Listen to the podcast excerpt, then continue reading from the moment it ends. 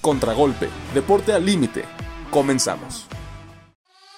Hola, hola, ¿qué tal? Bienvenidos a Contragolpe Deporte al Límite. Los saludo con mucho gusto a Eder Morales. Los acompaña nuevamente Santiago, Ray, José Luis. ¿Cómo estás, Eder? Aquí bien, ya bien. listos para el programa del día de hoy. Ya cuánto tiempo sin tener programa, por fin estamos de regreso y con todas las noticias de todos los deportes. Ya los extrañaba, compañeros. Dos semanas sin programa. Ya, ya, ya era hora. No, y aparte dos semanas llenas de información bien cargadas, pero lo bueno, ya estamos de regreso. Entonces, el día de hoy tenemos temas muy interesantes como la, todo lo que sucedió en la NFL y además de lo hoy, hoy que se cierra la ventana para los traspasos en la NFL. Tenemos movimientos muy sorprendentes y también tenemos lo último en la Serie Mundial, que al parecer se empieza a pintar de un color, ¿eh? Pues apenas ligera ventaja. O sea, eh, tres partidos de la serie, pero sí contundente. Los errores les están costando. Acuérdense que Divax ha sido un equipo sorpresivo. ¿eh? Entonces, Bastante, yo a diría. ver, a ver si pueden dar otra sorpresa. Ya nos tienen acostumbrados. Pero con esto comenzamos. Moviendo las cadenas. Como lo mencionaba, la semana 8 de la NFL tuvo su fin el día de ayer. Y con esto se fue el cierre entre los Raiders y los Lions.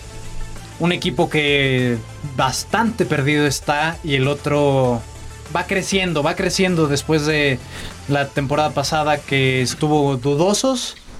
Cerca de esos playoffs, al final se quedan fuera, que fueron los Lions.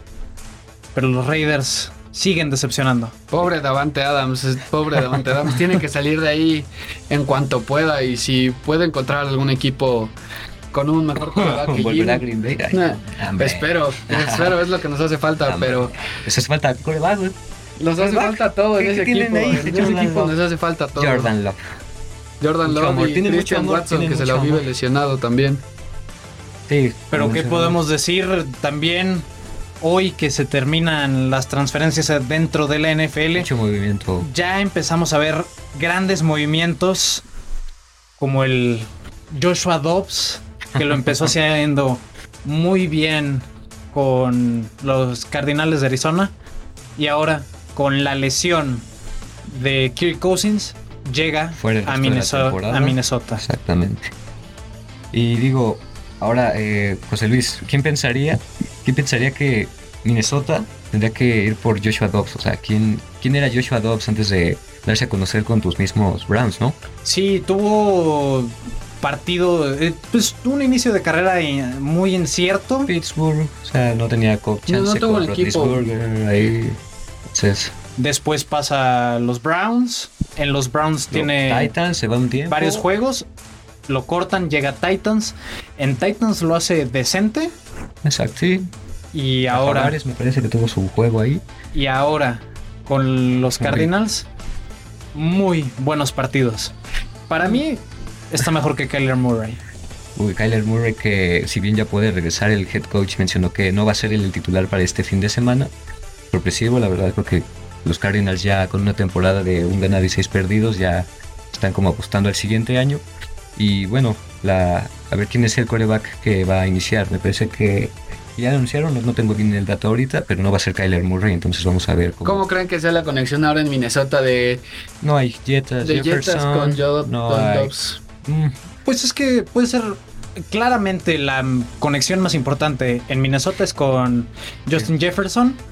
Kirk Cousins. Y eh, puede hacer cosas importantes porque sí tiene buen brazo Joshua Dobbs. Tiene buen brazo, sí. La verdad es que sí lo, como lo decían ustedes, creo que lo venía demostrando en Cardenales que es un coreback, no, tal vez no eh, estrella, pero es un, un coreback Cumplidor, cumplidor. digamos, exacto. Tal vez es el mejor suplente ahorita. Bueno, está Trey Lance que Sí. sigue sin hacer nada.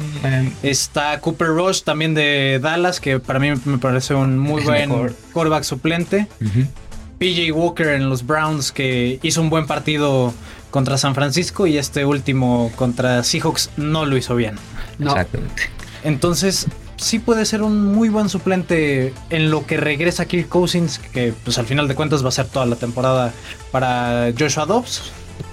Y bueno, este movimiento, eh, a- añadido a otros de, a ver, Washington. Washington hoy se deshizo de sus dos Edge, Montez Sweat y Chase Young. Uno va para Chase Chicago. Young, que llega a San Francisco. Wow. No sé qué están haciendo ahí en Santa, Santa Clara los 49ers. O sea, creo que si su defensiva ya era respetable, ahora quieren hacer algo como Filadelfia, ¿saben? Pero yo no entiendo lo que Pero- hace Washington. Ah, Cambian sí. de dueño, que eso lo más importante lo para más Washington importante, en su historia, Sí. pero ahora soltar a esos dos jugadores. de es- de tu para mí me parecía estás- estás echando uno de los mejores jugadores para Washington. Que Sam Howell no lo está haciendo tan mal. Tan No. mal porque sí lo está haciendo Que no mal. puede hacer más, o sea, dime, es Con lo, que tiene, más lo- con lo que tiene no lo está haciendo tan mal, lo dices tú, Pero en, pero, en cuestión sí. de defensa, como mencionaba Santiago, están tirando su temporada a la basura. Me recuerda a lo que. Lo respetable hizo era su, defensa y le están echando la basura y se me hace que van a apostar a, al siguiente al siguiente año y a ver qué, qué agarran por ahí. Otro movimiento igual sorprendente es DPJ a Así los es. Lions. DPJ. ¿Quién es en, en- en los Browns, eh? Eh, ¿Service? el regre- pues, estuvo jugando bien como regresador de Una semana, una patadas. semana no hizo nada y me costó el fantasy. Eh, como regresador de patadas estu- eh, lo estuvo haciendo bien. Sí. Y, era, y al final se reforzaron muy bien los Browns dentro de los receptores. No podemos decir nada porque va a tener más juego en los Lions. Terminó siendo como el cuarto o quinto No, yo creo que ya era como el quinto, lo bajaron al quinto con Goodwin y quien Moore. Con Moore, Moore. eh, y también estaba ay, el 2 eh, Amari Cooper. Mary Cooper. Sí, Entonces, Digo. pues sí hubo grandes movimientos. sí es. Y todavía falta, a las 4 de la tarde se va a cerrar esta ventana de cambios, entonces habrá que estar muy pendientes de cómo se van dando ¿no? los movimientos. Yo creo que por lo que nos demostró ayer Davante Adams y su frustración, yo esperaría una salida de Davante Adams porque no tiene equipo para nada. Davante Adams puede ser ese jugador sorpresa que salga, como lo fue el año pasado, Christian McCaffrey. Derrick Henry también está en la cuerda. Se mencionaba que podría salir de Titanes a otro equipo. Los vaqueros. Yo lo veo. Yo lo veo difícil. más en los difícil. vaqueros no lo veo. Es su franquicia Derrick Henry en este Sí, momento. ¿estás el equipo está. el- es que el El equipo, es Derrick Henry Ajá. y lo vimos el fin de semana. Oigan, qué revelación eh, Willie Vice, ¿eh? Cuatro touchdowns en su apertura. Un coreback que fue. Los reflectores se cargaron en él más que otras selecciones en el draft y terminó en segunda ronda. O sea, fue una historia bastante interesante. También el partido trágico que tuvimos el domingo entre los dos equipos de Nueva York, que era. Ninguno quería ganar. Récord de despejes. Era a ver quién ganaba. A ver quién ganaba. Mira que si vamos a hablar de tragedias, el partido de Patrick Mahomes, Ah, sí, también. ¿eh? Y aparte, ¿contra cosa. qué equipo? El Venían partido de- muy agrandaditos porque era Sí. desde 2014, 2015 no nos ganan. Y mira cómo jugó El y efecto de la gripita, ¿eh? Y ahora Sean Payton demuestra el entrenador que es, porque es un Nah, muy buen estoy entrenador. hablando mucho para. Ah, sí, terminó hablando más de lo que hizo en el campo, pero hizo un gran juego con... Sí, una bastante importante ahí. yo tengo que recalcar algo de esta semana y es también el partido de CD Lamb. Oh, sí, también. Mira que me Digo- hizo ganar el fantasy, ¿eh? Digo, ¿qué, qué cosa? Digo, Rams, eh, un equipo muy inestable. Creo que Matt Stafford entregando balones también. O sea, creo que no, no había forma de detener a, a la ofensiva de Dallas. Dak Prescott conectado con CD Lamb. Creo que fue el punto clave aquí. hablando de hablando de los Rams también estaba el rumor de que Aaron Donald Aaron podría Donald, salir del equipo. Sí. A mí me parece que si sale es para retirarse. Ya no... Yo no creo que salga Uy. del equipo. Ya por la edad. Y yo pensaba que se iba a retirar después de ese anillo de Super Bowl.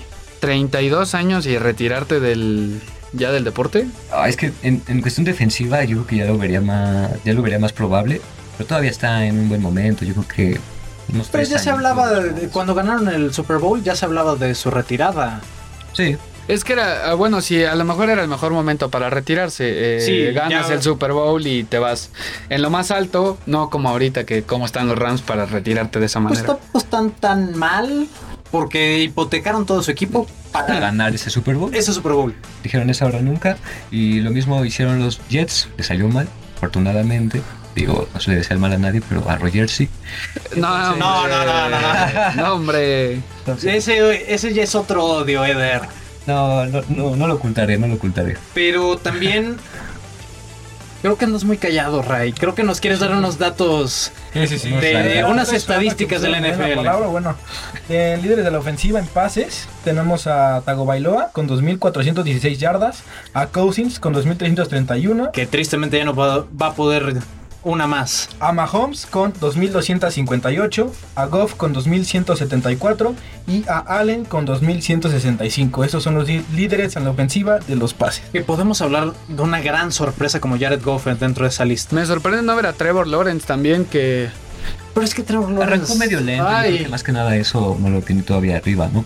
Sí. A ver, de esas dos. los últimos partidos ha estado lanzando muy bien Trevor Lawrence también. Sí, Bueno, los juegos en Londres ya sabemos que son otra cosa y ahí estuvo jugando muy bien. Sí, como tal, a ver, de esas 2.400 que tiene Tua, 2.000 serán de él, nah, son de Tyreek Hill y sus receptores. No, o es sea, que es lanza el balón Pase 5 muy yardas y me hacen las dos. Sí, a Tyreek o a Waddle. Alguna de esas dos es saber quién la cacha de ellos dos, Waddle o, o Tyreek Hill. Sí, porque de- está- lanza el balón y de repente ya está del otro lado de los del Sí. campo, a muchas yardas lejos. sí, no, no, no, no. Es que bueno, y no me sorprende ver a Tua justamente por lo mismo, por la velocidad de Tyreek. Y de los receptores, ¿a quién nos tienes? Bueno, hablando de Hill, eh, Ahí está. Ahí está ahí va para la... ti.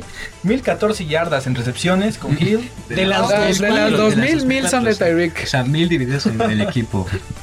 Con Brown, 939 yardas. Con Nakua, 795. Qué jugador es Pucanacua. Sí. Dix, 748. ¿Y quién Y más? Moore, 691. Increíblemente, Top DJ ¿Por, Moore está por qué top querías que dijera ese quinto lugar? Son muy buenas DJ Moore es un estadísticas. uno.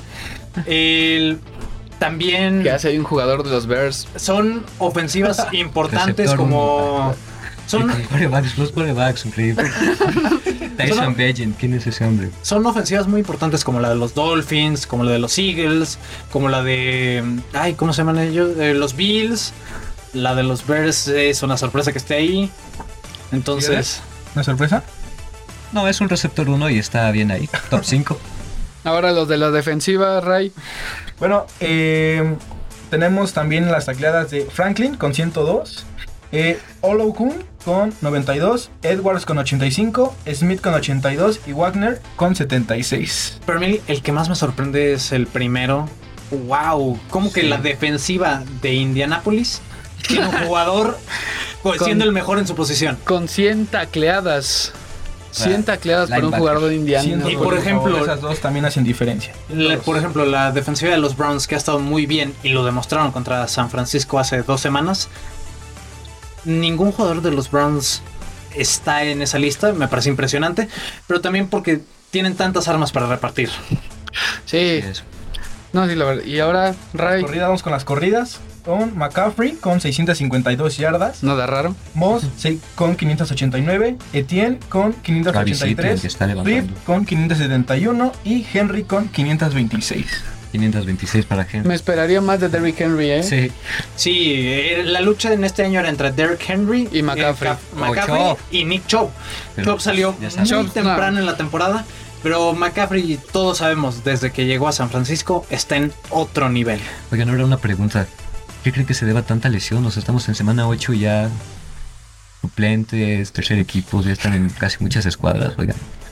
¿A qué creen que se deba? Yo digo, Es el estilo ¿será de- preparación eh, física? Porque digo, es, es, es mucho. Es el estilo de juego de la NB NFL ahorita, que ya, pues, están castigando, están protegiendo mucho a los jugadores, pero también buscan más agresividad dentro de lo permitido y hemos visto Y lo lesiones muy permitido fuertes. es algo ridículo, entonces. Sí, Y eso se ha visto desde la temporada pasada, ¿no? También, digo, el caso del jugador de Buffalo. Ah, Damar Hamlin. Damar Damar Hamlin, Hamlin. que eh, totalmente inesperado y wow, que lo que pasó, que ya puede volver a jugar, ya está, ya ha jugado. Ya jugó más Sí. bien. Y bueno, esto es la NFL, siguen muchos movimientos por ahí. Hay grandes partidos este fin de semana. Por ejemplo, el, el domingo, 8 y media de la mañana, tenemos a los Chiefs y a los Dolphins en uno, en el penúltimo partido Juego en internacional. Alemania. el Sí, primer es- partido en Alemania y también durante ese día están los Cowboys que juegan Cowboys juega a las 3.25. a las 3.25 contra quién juega. con- contra Filadelfia. Uh, Es un muy gran, Muy buen partido. Lo y. Esta va a ser una gran prueba para Dak Prescott y ver qué trae. Y el domingo por la noche, ¿qué partido tenemos, Santi? El domingo por la noche juega Bengals contra Bills. También Josh es un Allen. partidazo. Ah, pues el partido de la muerte de Damar Hamlin. O sea, ese fue- Sí, sí, sí. pues Vamos a ver que nos suceda algo parecido. Josh Allen contra Burrow. Va a estar muy bueno este partido. ¿Ustedes creen que los Bengals ya están de regreso? No, No, no, les falta. ¿Les falta? Sí. A pesar de ganarle a San Francisco. pero San Francisco se está desinflando desde, desde Ah, el partido a contra ver, los Browns. Factor. Factor de San Francisco para estar cayendo. Tres, de- tres derrotas Purdy. consecutivas. Eh, ¿Cómo, cómo, cómo dijiste, Santi? Purdy. Brock Purdy. Es el, lo habías dicho Perfecto. anteriormente, Perfecto. el jugador más débil del gran equipo que tiene San Francisco es Brock Purdy. Con eso. Pero esto es todo lo que tenemos por esta semana y mucha información que va a seguir dándose esta semana para el béisbol, el perdón, para la NFL, pero ahora ya vamos a béisbol. con béisbol. Fuera de base. La serie mundial está que arde. Eh, se han jugado tres partidos. Empieza ganando los Texans. Discretamente, más o menos. Bueno, no discretamente. Jugaron. Tuvieron un buen juego. El segundo juego lo pierden. Horrible. Horrible, horrible. Y en este 9-1. tercer juego, ya con cambio de sede, una buena Ojo, victoria con los 3-1 Rangers, para los Rangers. Nueve victorias de visitante serie, en, esta, en estos playoffs. O sea, dato importante. No han perdido de visitante. Ajá, por eso 9 9-0. Es un dato que hay que mencionar. Porque, Porque quedan otros dos partidos de visitante que con esos podría matar la serie. ¿Quién ganará hoy, D-backs o Rangers? Esperemos que empaten D-backs. Creo que han dado muchas sorpresas, como ya lo mencionábamos al inicio del programa.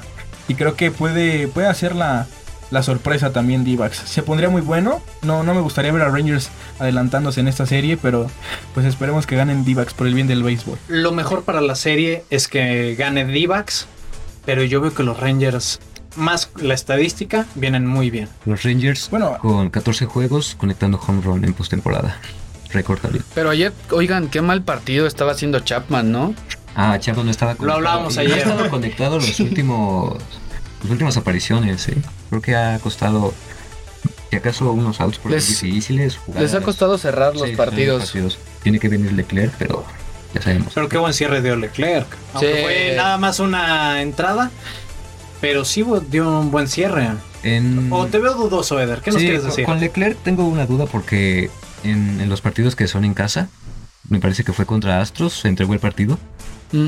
en, en la- en el campeonato de, de liga, entonces ha jugado bastante, eso creo que es un factor que no, no hay que dejar de claro, ha jugado bastante para ser un cerrador, porque lo- por lo mismo, Chapman debería ser el, el que cierra los juegos, pero no le alcanza o porque no está conectado, no está en su momento. Entonces Leclerc como tal eh, puede ser importante si, si lo terminan usando de más. Pero- Y Fat también, ¿no? Fat, bueno, Ah, a mí sí. Fat ayer también cerró muy bien. Sí, sí, sí, creo que... Creo que tiene un equipo pitcher. más sólido de parte de los Rangers para cerrar esta serie y ganar el título de- del clásico de otoño. Que sería la primera vez que gana una serie mundial Rangers. Recordemos que en Han estado 2010 cerca. y 2011 llegaron y perdieron contra San Francisco y contra San Luis respectivamente. Y por otro lado, los D-Backs ganaron la serie mundial en 2001. 2001. 22 años sin tener una serie mundial. Y donde le ganaron a mis Yankees, por si. Bueno, no, de los Yankees ya no podemos decir nada porque No, terrible digas. temporada la que tuvieron. Ahorita lo importante es la serie mundial y cualquiera de los dos equipos que gane vienen del fondo de la tabla en los títulos, en los campeonatos. Uno no tiene ninguno. Y vienen del fondo también de jugar el play-in de la NBA. Ah, también. Digo, de la NBA, sí, del, B, a ver, de los grandes sí, sí. D-backs fueron Los wildcard. Los Sí, D-backs los- wildcard y sacaron a... Así como en la Liga Mexicana de Béisbol, otro equipo de wildcard o de eliminación. El, bueno, De los últimos lugares. el, de los últimos lugares, porque en, en México fue el mejor perdedor que terminó siendo campeón, los Pericos de Puebla. Bueno, pero qué ganas de mencionar a tus pericos, José Luis. No, estamos hablando Son- de ya béisbol, Son comparaciones. mundial. O sea, no podemos comparar a la serie mundial. Y bueno, pues también eh, recordarles que hoy Rangers vuelve a estar de local y eh, se enfrentarán por el juego número 4 a las 18 horas.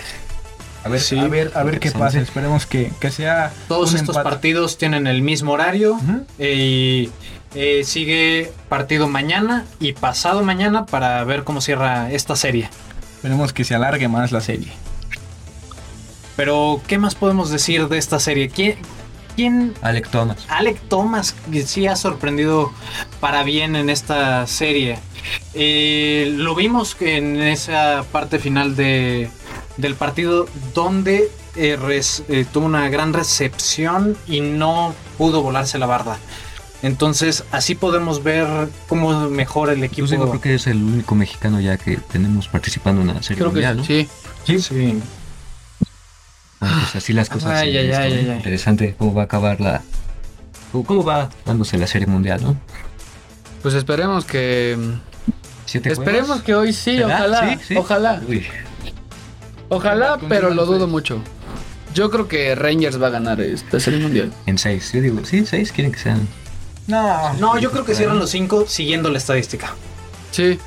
Sí, yo también creo que hoy se lo. Acuérdense que José Luis nunca le atina. Pues, no hay que, no hay que preocuparnos. Creo que somos muy malos prediciendo. prediciendo. Somos muy. Sí, eso sí. Sí. O sea, a ninguno le tiene nada. A Black Party sí, a Black Party sí. Pero Pero ese, esa no es predicción, eso es una... Ese es, es un facto. Es un facto. pero te digo, por el bien del béisbol, que se siete. alargue esta serie. Sí, eh, sería buenísimo que Sería terminaran increíble, siete juegos. Increíble porque pues ya, ya se nos va otra vez la Major League Baseball. A ver, Ah, esperar marzo. meses, meses y bueno, Exacto. Y hasta marzo. hay que aprovechar lo que tenemos ahorita. Pero eso es todo lo que tenemos por la parte del béisbol, la serie mundial. Entonces vamos a un corte, regresamos. En un momento regresa Contragolpe.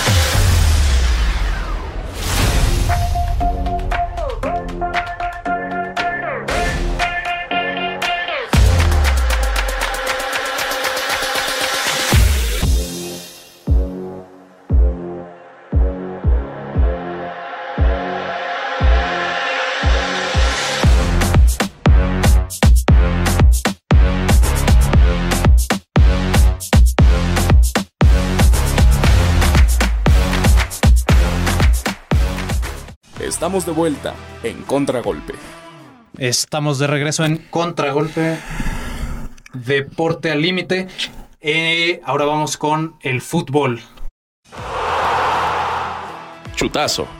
La jornada número 17 de el fútbol mexicano femenil está por jugarse este fin de semana y tenemos grandes esperanzas con este cierre porque se enfrentan, bueno, ya hay Se siete define el último pase de la liguilla. Sí, ya, ya están siete clasificados de 8 y el último pase es. es en duelo directo entre Juárez y Pumas. Así es. ¿Qué expectativas tienes de esto, A ver, Santi? yo, mira, del, eh, yo digo que por como vienen jugando, Pumas viene de menos a más. Viene creciendo Pumas. Pumas viene creciendo y deciré creo que se está Conectando. con- están conectando ahora ya con el estilo de juego de los Pumas. Entonces creo yo que los Pumas pueden aferrarse a ese octavo puesto y llegar a la liguilla. Pero no descarto a las Bravas. Y Pumas, como tal, tuvo una temporada muy inestable. Creo que. Un inicio visto, complicado. Bastante complicado. O sea, de repente veíamos ahí una que otra goleada. Por parte de Pumas y por los contrincantes. Entonces, una habla de un buen equipo, de un buen ritmo. Y ahorita menciona a Santi que van conectándose. Decir que creo que es nuestra jugadora a seguir. Pues va, va siendo parte importante para este camino a, pues, a buscar el, el último lugar, ¿no? Pero creo que el- duelo directo va a ser un choque por, por todo, es su temporada, ¿no? O sea, es, va a ser definirse, yo creo que en cuestión física, que vaya a ser las bravas. Además de la semana de descanso que tuvieron en la Liga MX femenil y vamos a ver qué pueden hacer los dos equipos. También otros partidos, este partido es el viernes, al igual de otros dos partidos muy interesantes para este cierre de torneo. Yo un partido interesante entre Chivas y Pachuca. Pachuca llegó a la final, estuvo muy bien. Chivas también se está reconectando. De hecho, Chivas es terceras en el campeonato. Y las Primeras clasificadas, que son América, viajan a Monterrey para jugar contra Rayadas, igual el viernes. Eh, una América que sigue totalmente sólida y cada vez llega más este, fichajes, estrella y mejores jugadoras. ¿Qué nos puedes decir, Santi? ¿Qué esperanzas tienes en esta liguilla del América? Pues mira, ahorita hay muchas jugadoras en Panamericanos. Entonces el América no está completo, pero aún así sigue siendo un equipazo. Quedan. Pero para el América este partido ya es. De mero trámite, sí, de mero trámite. Digo, creo que las rayadas en este, en este torneo no han estado eh, como se espera de las regias, Sí. siendo las regias las que dominaban el fútbol femenil desde Sí. el principio. Sí, sí, sí. que gracias a Rayadas, América está en el liderato, porque le terminó ganando a Tigres y con eso tomó su oportunidad a América de tomar la cima del campeonato. Creo que el partido que sí hay que seguir es el de Chivas Puma, Sí, el de Chivas Pachuca. Eh, va- puede ser duelo directo de liguilla ese, ese es ese es Tercero dos. contra sexto, sí. Pues Así es. hay que, hay que ver. Y bueno, Un. Pachuca que tiene un equipazo. Un Pachuca que tiene un equipazo, tú lo has dicho. Ah. Sí, Jenny Hermoso y Charlín Corral, esa dupla está rompiendo la liga, lo diría así, la liga. ¿eh? Seleccionadas nomás. sea, Sí. Campeona, campeona del mundo y Una campeona del mundo, Y una jugadora histórica también no, no estás hablando. una pichichi de la Liga Española. Wow, o sea, es una dupla que pues ya está en la recta final de su carrera, pero vienen en un muy buen nivel la para la Liga MX. Sí, no, Jenny Hermoso juega, juega muy bien al fútbol, igual que Charlín. Y ah, la- eh, hay una dominicana, me parece, que en Pachuca, Ah, que también juega muy bien. si No recuerdo el nombre, pero sí, sí. muy buenas jugadoras. Sí. Hay una dominicana en Pachuca que juega muy bien. En general creo que estamos en un muy buen momento de la Liga Ah, MX Esa femenil. jugadora dominicana es. creo que le dio la primera victoria a la selección. Y, hum- y humilló al América. Mundial. Y humilló al América. Por cierto. Ya entendí por qué la recuerdas tanto. Hay que tenerla como dato, ¿no? Sí, creo que ahorita estamos en el mejor momento de la Liga MX femenil. eh, Y que cada sigue vez- creciendo. cada vez vienen jugadoras más importantes a jugar aquí a México, que bueno, están ayudando a, a, ca- a captar la atención de los aficionados, pero también están ayudando a que el fútbol femenil ya se vea en, en otros lados. Claro, es una liga en la que le ponen bastante atención. Lo vimos como la jugadora de Tigres, Mia Fischkel, fue traspasada al Chelsea. O sea, un traspaso directo al Chelsea, wow. Y deja tú eso, ahora los equipos europeos vinieron a hacer su pretemporada aquí. Fueron contra las campeonas, que es América, y contra Las Tigres, Tigres, que el mejor equipo en la historia de la Liga MX femenil. es correcto. Pero dándole vuelta a la página, empeorando el programa, vamos a hablar de la Liga MX, pero varonil. Eh, esta semana es jornada doble. El día de hoy tenemos partidos interesantes como Querétaro Chivas, León Pumas y para mañana un San Luis América. Ay, ay, ay, ay. El ay. América, que por cierto es el primer clasificado a los cuartos de final, sigue sin conocer el repechaje y el famosísimo ¿Qué play-in. pasó? ¿Qué pasó por vez? Sí, sabía. Ay, ay, ay. O sea, ¿qué? ¿Lo tienes que decir? Tienes Pues- que mencionarlo. Para Ten- que nos odien más. tengo que resaltar a mi equipo Ay, Exacto. no. y sus méritos. Y también, a Santi, recuérdame, ¿a quién le ganó el América esta semana? El América viene a ganarle al equipo del Tan Ortiz. Que aquí tenemos un rayado, ¿no? Si no Gran partido el que dio el América en Qué Monterrey. bueno que lo aceptes, José Luis, qué bueno que lo aceptes. Pues soy periodista, soy objetivo. Normalmente Ah, bueno. digo, no digo qué equipo apoyo. Tan, Or- Tan Ortiz no encaja en Monterrey. no termina de También Monterrey plantearse. está hecho un hospital. Digo, Rayados está totalmente Sí. hecho un hospital y por eso tenemos. yo creo que es una parte fundamental que Rayados no ha despegado como se prevé, se prevé, se, bueno, se visualizaba. Y también hay que ver qué, qué va a pasar con Monterrey, porque sí, ya van eh, varios partidos que pierde. Y en casa, cuando habíamos visto que la América le metía tres goles a, a Monterrey en el gigante de acero, ¿no? Eh, un partido muy difícil para Rayados. Sí. Al minuto, ah, bueno, al inicio del partido sale expulsado Maxi Mesa y este no se pierde totalmente en el campo Rayados. América que está jugando de maravilla, entonces no sabemos qué pasa. Mira, José Luis, ¿qué otro partido del que hay que hablar? Tigres Chivas. Pero, mira, vamos a hacer una pausa rápida. Sí, Una pausa rápida para hablar de Necaxa contra Pumas. A ver, ahí sí te voy a escuchar. Sí. Ahí A ver, no a ver. No, digo. ¿Qué, qué cosa está Necaxa. pasando? Necaxa, el peor equipo de, De la liga. ¿no? O sea, Oigan, Eh, pero lo de Chino, Chino Huerta. Huerta. El Chino Huerta y. Mohamed se pierden el partido que justo decía al inicio contra León.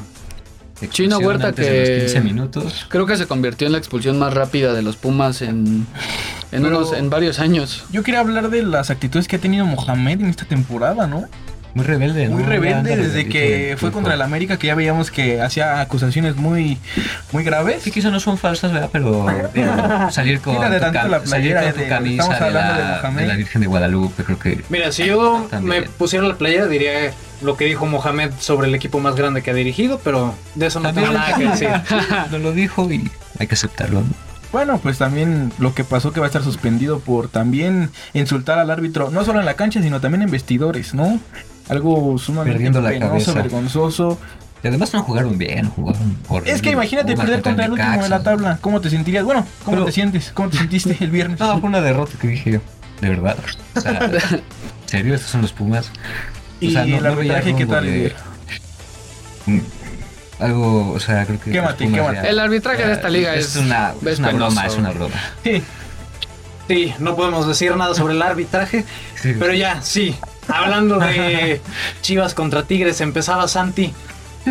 Es correcto. Ah, aguántame, aguántame. Marta Cox. Marta Cox, de Pachuca. Marta Cox. Ah, claro, Ah. sí. Buena y- jugada, muy buena por el jugada. Eder dato. Ella es. Bueno, Chivas Tigres. Eh, Podemos omitir el primer goleador, que fueron dos goles de él, y después hablar cómo Diego Laines y Marcelo Flores meten gol en el mismo partido. No, oye, pero qué golazo el de Diego Sí. Diego O sea, Lainez la mandó ¿Sabes dónde los aprendió? En Cuapa. Ya habíamos terminado de hablar de Ah. No, pero quiero destacar. Siempre es bonito ver a un canterano hacerle gol a las chivas, ¿no? Oigan, no, pero ya fuera de, de este tema, ¿qué, qué onda con la defensa de, de Chivas? Cada vez... ¿Qué, qué onda con Chivas? ¿Qué onda con chivas en general? Justo. Que el único partido que jugaron bien es cuando se les iba a ir el entrenador. Ah, sí, ganan y eh, bueno, creo que ahorita están volviendo a demostrar su nivel de principio de temporada, ¿no? Donde tienen una defensa mala, los de arriba no se, Van no se en liga. no se 21 entienden. puntos. Pero el- tuvieron un buen inicio de temporada. Lo que podemos decir que fue malo fue después de la League's Cup. Porque sí ten- estaban líderes antes de la League's Cup. No, sí, o sea, empezaron bien. Bueno, como tú lo dices, empieza la, Viene la Leagues Cup Cup y viene el bajón. Pero creo, y eso pasó con varios equipos de la liga. Con Rayados. Rayados se volvió un hospital después de la League's Cup por tener mucha Bravos. presión de juegos. Tienen, es que el calendario es muy apretado para los jugadores. San en Luis México. estaba muy bien y se empezó a caer. Ah, muchas cosas que pasan en el fútbol mexicano. Bueno, pero ahorita un cuarto lugar para San Luis es muy bueno, ¿no? que justo se enfrentan este Ah, fin en de semana contra. ¿Saben? No, también, se hay- enfrentan mañana. también tenemos que hablar de eh, Nacho Ambriz fuera de Toluca. Sí. Que sor- eh, Es una sorpresa porque se veía un buen proyecto con Toluca, buenos jugadores, pero ¿qué le pasó Pues ya a el Toluca que de Toluca de años, quinto. o sea, era estable. Era el, era el entrenador que le estaba dando la identidad al Toluca. Después de Hernán Cristante se puede hablar de una muy buena dirección que tenía Nacho Nacho, Ambriz. es que el- en general creo que los proyectos que ha dirigido Nacho Ambriz son muy buenos y terminan con muy buenos resultados. Justo. Más, creo, creo que este despido más que nada se debió a que había unas negociaciones con otro. con selecciones. Se habla de que Nacho Ambriz iba a ir a Costa Rica a ser entrenador de Costa Rica y al final se quedó como el perro de las dos tortas. cayó- No fue ni, al- ni Toluca ni, ni Costa Rica y ahorita sí. ¿Qué es lo que le pasa a muchos entrenadores? Empiezan a ver a, su- a futuro y dicen, yo no quiero que pase nada aquí algo y los cortan. irrespetuoso para un equipo. Pero estoy Como seguro que- entrenador abandonar un proyecto. ¿Estás ya pensando en otro proyecto Pero antes de terminar sí, tu, sí, tu torneo? el Por ejemplo, lo, lo que está haciendo Ancelotti con el Real Madrid, él planteó, eh, llegó Brasil para buscarlo, plantearon muy bien las cosas y nadie está teniendo problemas porque va a cerrar un ciclo con el Real Madrid. Exacto, va a cerrar. Igual yo creo que iba a pasar eso con Nacho Ambriz, pero no dejaron adelantó. terminar el dinero eso. perro y se quedó sin nada, quedó como el perro. Sí, exactamente. Justamente. Otro partido, Cruz Azul León. Cruz Azul sorpresivamente gana. Con un nivel bastante mediocre. eh, tengo que decírtelo. Eh, ahora sí, sus estrellas. Bueno, Rotondi no jugó a nada. El gol fue. eh, de, de milagro. de chiripa, ¿eh? De chiripa. Ah. Fue. Ya sabemos que Rodolfo Cota está acostumbrado a achicar eh, a, a los linderos del área. Entonces, este. A eso se debió el gol. Ajá. Y un partido bastante aburrido también. Creo que el Arcamón. Es Cruz Azul también. Es Sí, el peor pero- torneo que ha tenido Cruz Azul. Sí, pero, pero, estamos hablando de una victoria, por eso es Ah, importante. sí, sí, sí, pero, pero al también. final- al final de cuentas creo que Cruz Azul hace ilusionarse a la afición y después viene lo peor. No, que ahorita la afición de Cruz Azul no Que lo está peor es, todo el torneo. y Están, Sí. y están 16 en liga, ¿eh? Ganan, pero no suben de posiciones. Con eso terminamos de hablar de toda la Liga MX. Vamos a dar una vuelta a lo que pasó el día de ayer y vamos a hablar del Balón de Oro. Un trofeo muy importante con muchas polémicas, pero antes de llegar al que tuvo mayor polémica, vamos a dar las certezas. El mejor eh, el mejor jugador joven, el que recibió el torneo Copa, Jude Bellingham Merecido. totalmente merecido. Con el Dortmund ya lo estaba haciendo muy bien. Llega al Madrid. Llega y- al Madrid y se convierte en el mejor jugador del Madrid.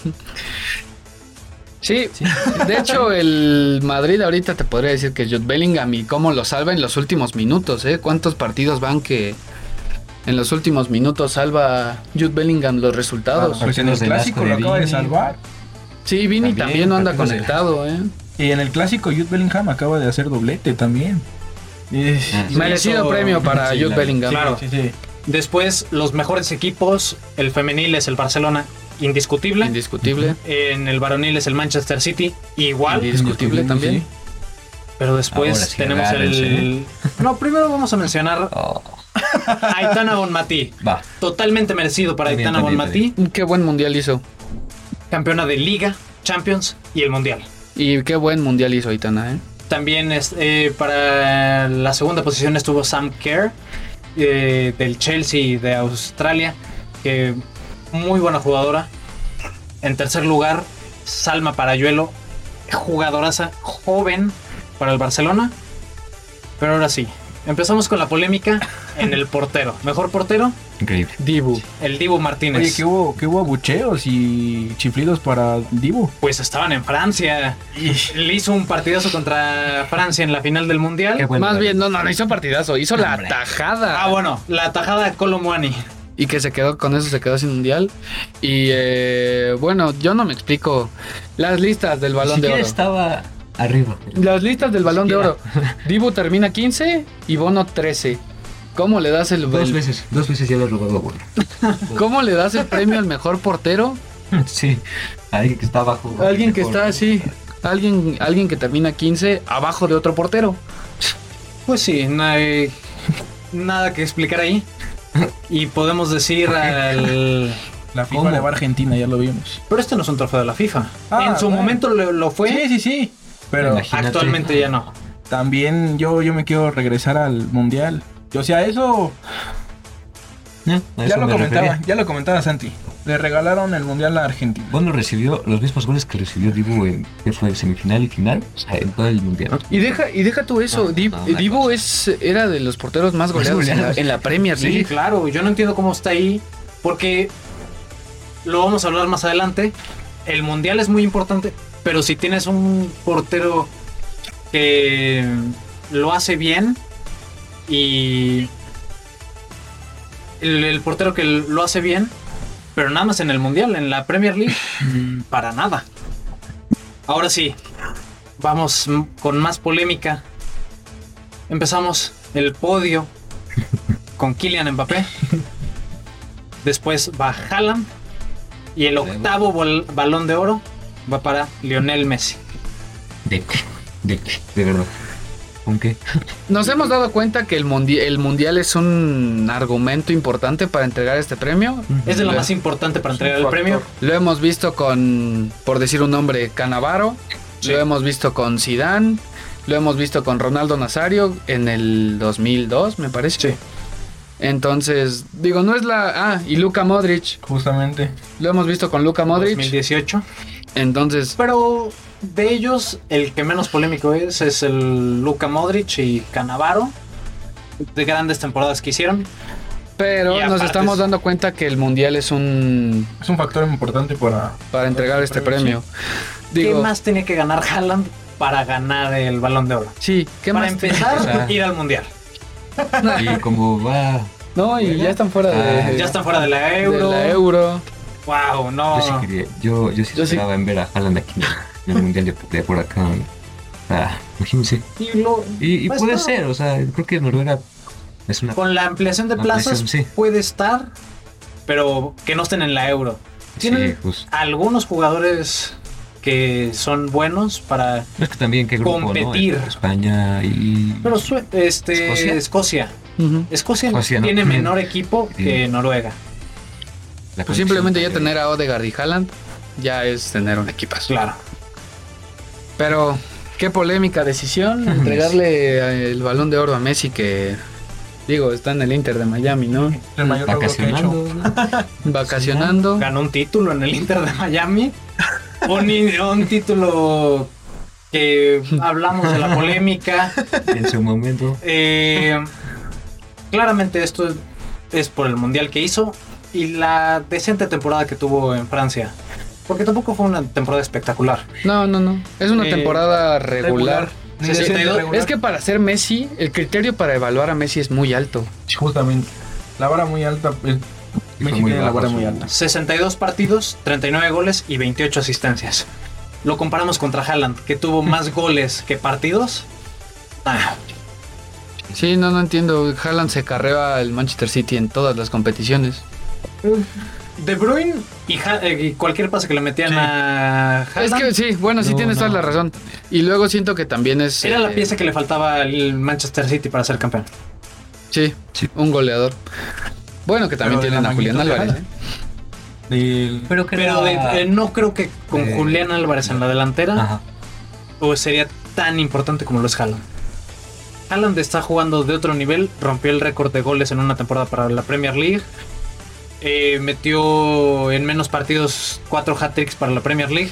Está rompiendo todos los récords de la Premier League y en Champions League también va de forma espectacular. Ya tiene su Champions. Entonces, no sé El qué podemos factor que le decir. veo a Haaland creo que es el, el clutch, el llamado clutch, porque cuando le meten doble Bueno, sí, que, que desapareció en la desapareció, semifinal sí. contra el Real Madrid. y después en la final contra el Entonces Inter creo que es un tampoco estuvo. que mm, puede despertar alertas. Pero yo creo que ahí estaba cumpliendo más con otra función de jalar marcas, a generar espacios que Pero así tenía se- unas muy claras que fallaba.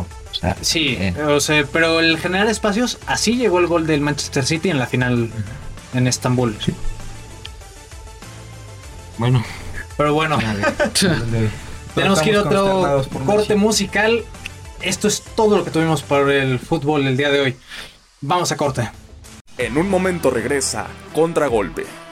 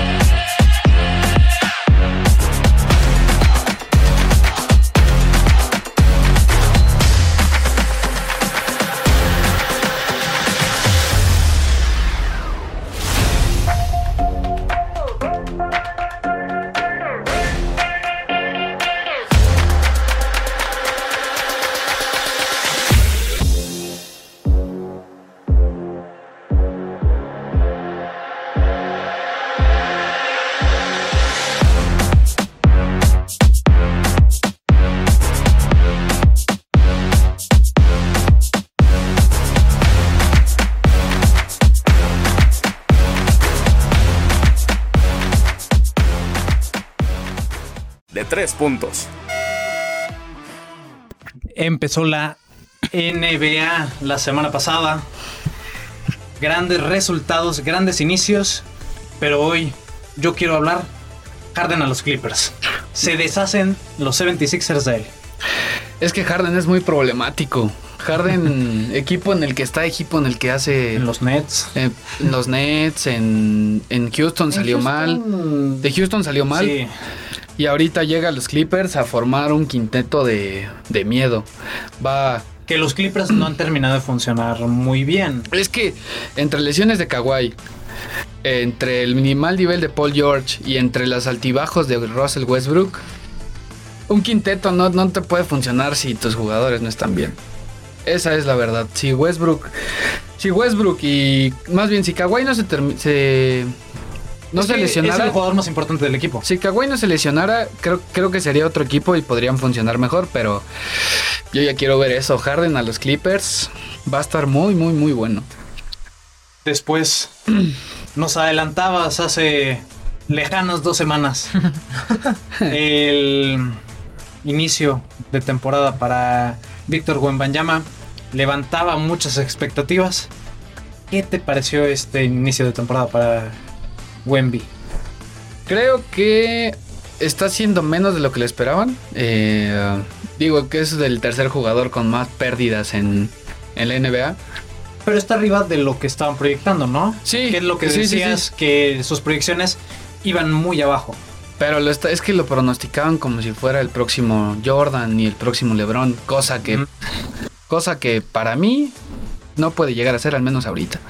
No, no. Y aparte en los Spurs, Y Le falta exactamente. equipo Exactamente. para poder. Le falta estar mejor rodeado para hacer una gran temporada. Y en los Spurs, y mira que ahorita los resultados de la NBA van de acuerdo a lo que todos teníamos planeado. Eh, unos Nuggets que invictos, jugando bien.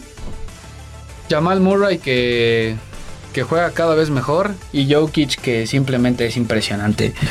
Jokic, creo que tienes unos datos de... ¿Cuántos triples, doble- triples dobles lleva? Sí, bueno, tenemos a, Lu- a Luka Doncic con dos, a Nikola Jo- Jo- Jokic. Jokic con dos y Scotty Barnes con uno. Jokic haciendo dos triples dobles en tres partidos que llevan.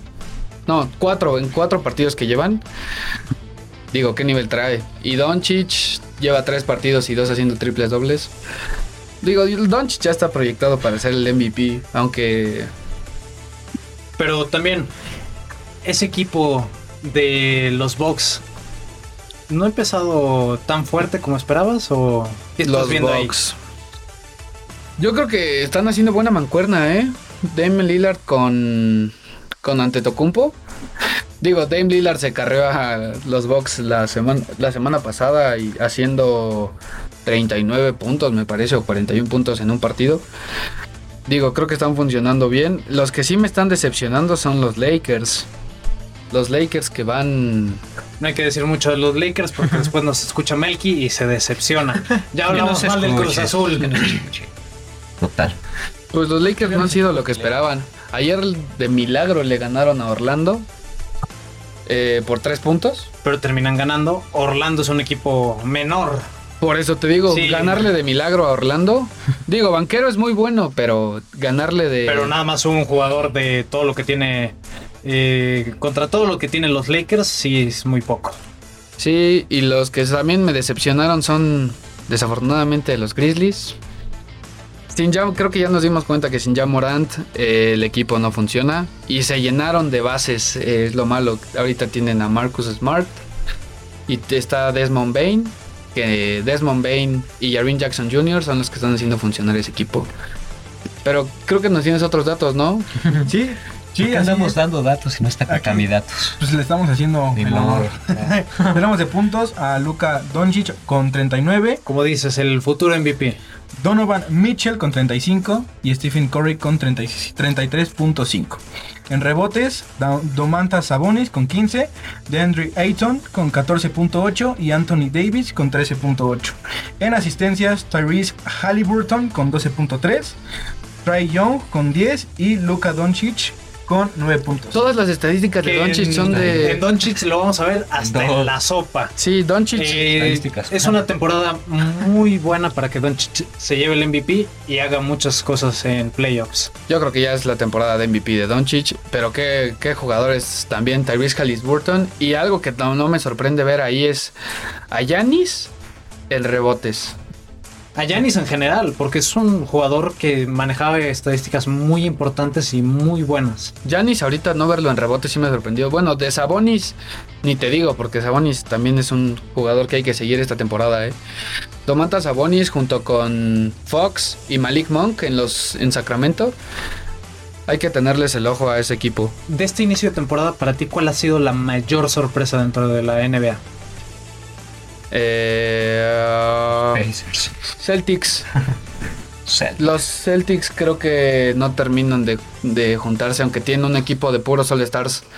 Eh, Algunos de la conferencia. Pues es que estuvieron muy bien la temporada pasada, hasta en playoffs y ahorita Tatum, Jalen Brown, eh, Porzingis y Drew Holiday eh, no se terminan de conectar. Digo, esperemos que para el futuro, para el futuro y por el bien de la, del espectáculo de la NBA, se conecten y puedan hacer un minuto algo interesante. Pues esto es todo lo que tenemos en la NBA para esta semana. Sigan al pendiente con muchos partidos. Todos los días hay partidos de NBA. Son bastantes partidos durante la temporada. Ahora vamos con Fórmula 1. A todo gas. El Gran Premio de la Ciudad de México fue este fin de semana y nos llevamos una gran decepción. No me hablen porque lloro de eso, ¿eh? Ray, que lo vio muy de cerca, ¿qué nos puedes decir de esto? Creo que todos los que estábamos en la grada, en la primera curva del circuito, fue que nos quedamos callados. En ese momento, ver la monoplaza de Checo Pérez chocar con la de Charles Leclerc, creo que fue una gran decepción. Duró 17 segundos en, en la carrera. Creo que fue una gran decepción y sigo triste, la verdad. Me tocó verlo todo de frente y sigo, sigo muy triste.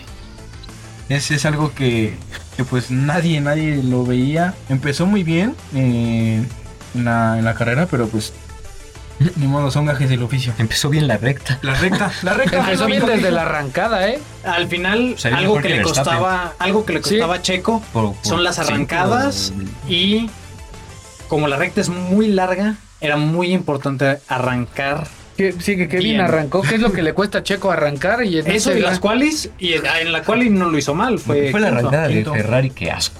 Se les metieron todos. Sí, Todos. Y eso fue la culpa de lo que pasó después en la, en la curva. Sin eso, Pe- Sí, sí, sí. eso no había factor. Pero hay choque. que escuchar Choca, las Checo. palabras que dijo Checo después de haber salido del Gran Premio y de haber, pues, decir de su decepción, hablar de lo mal que le fue. Su fracaso en ese gran premio. Pues ¿no? sí, um, Es una lástima. Para, sobre todo para los que fueron y pagaron tanto dinero, ¿no? Y después de romper récord de asistencia, 40, no sé, 40 mil. cua- más de 400 mil, 400. vamos a escuchar las palabras de Checo. No esperaba que Charles en medio iba a frenar similar a, a nosotros, ¿no? Porque eh, Max iba por dentro y yo por fuera. Eh, siempre normalmente el que va en medio tiene menos margen de, de maniobra y, y me tiré. Eh, hoy para mí no era suficiente terminar en el podium. La verdad es que quería, tenía demasiadas ganas de ganar la carrera y vi la oportunidad y me tiré por él. Sí, me duele mucho hoy. Hoy creo que teníamos una buena oportunidad, pero, pero lo intenté. Ah, creo que había que intentarlo porque si me salía, salía de esa curva en primer lugar eh, y, y hubiera sido la, la oportunidad de ganar la carrera, ¿no? Pero, pero no fue así. Tuve el, contrato, el contacto con, con Charles eh, y desafortunado porque sí. eh, pero si te soy sincero, lo volveré a intentar porque te digo, para mí un podium hoy ya no iba a ser suficiente. Eh, lo único que sueño es con ganar en casa. Sergio Pérez, el piloto mexicano de Red Bull, después de haber salido muy temprano en la carrera. Tempranísimo. Primera curva. Pues sí, no, pasó ni la primera curva. No pasó ni la primera curva. Pero podemos hablarlo. Ayer lo decía con Santi. Un error muy grande de Checo Pérez. Empieza a dar la curva muy Es que- temprano, desde antes. Yo nunca vi que Leclerc hiciera el giro. O sea, yo nunca vi, o sea, un mínimo intento de... Pero no van a acabar tres en la curva. O sea, es algo. Es que eso sí, sí, lógico. Que quepan tres en la curva es... Empezó muy acelerado, chico. Y fíjate que todos en la grada abuchaban. ¿Pero por qué? Por insultaban a de... Charles porque no se daban cuenta que el error había sido. Oigan, pero eso sí, Sí, ¿eh? es que- hacía esa curva checo y salía primero. Sí, sí, sí, sí, pero pues no hizo. No, no pasó. no, no lo hizo. más. Y el hubiera ya no existe, entonces, pues creo que sí, lamentablemente Checo, Checo quedó, quedó de vernos. Y bueno, toda la afición mexicana estaba ilusionadísima. Pues es que es Gran Premio de México En y en general la, afición mexicana es muy pasional. Muy colorida. Sí, lo, lo vemos también con el merchandising que venden muchísimo dentro de nuestro país.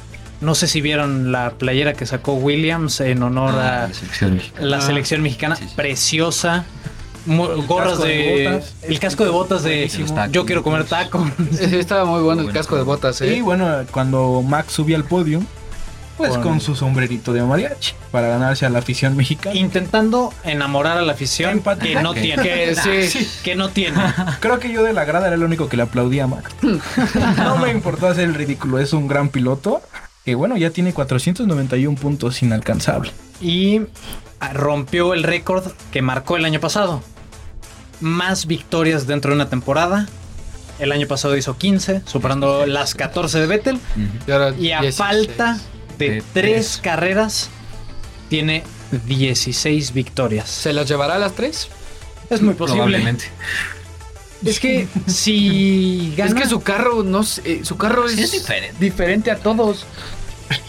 Ahí vas, ahí vas. José Luis. Ya no quiero entrar en tanta polémica, entonces no voy a decir No, nada no, aquí. Primero, eso sí, primeros puntos de Daniel Ricciardo en esta temporada. Y los mejores puntos de Alpha Tauri para esta Ajá. temporada. Pues sí, Piloto del día Norris. No sé, no sé si era merecido. Piloto del día Norris.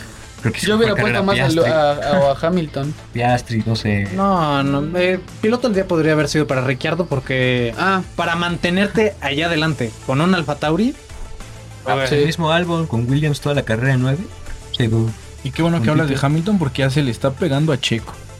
20 puntos, 20 de, puntos de diferencia. diferencia porque además de la segunda posición Se que Checo no, no sumara puntos, la vuelta rápida y de 20 Hamilton. puntos Es un segundo En lugar. tres carreras. en es- 86 puntos por disputar.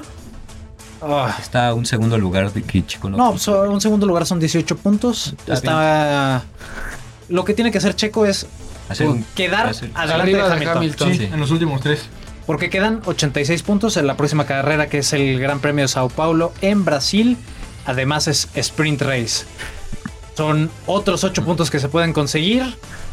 Que ojalá Checo Pérez logre todos, la mayoría de puntos para estas últimas tres carreras y se consolide en esa segunda posición.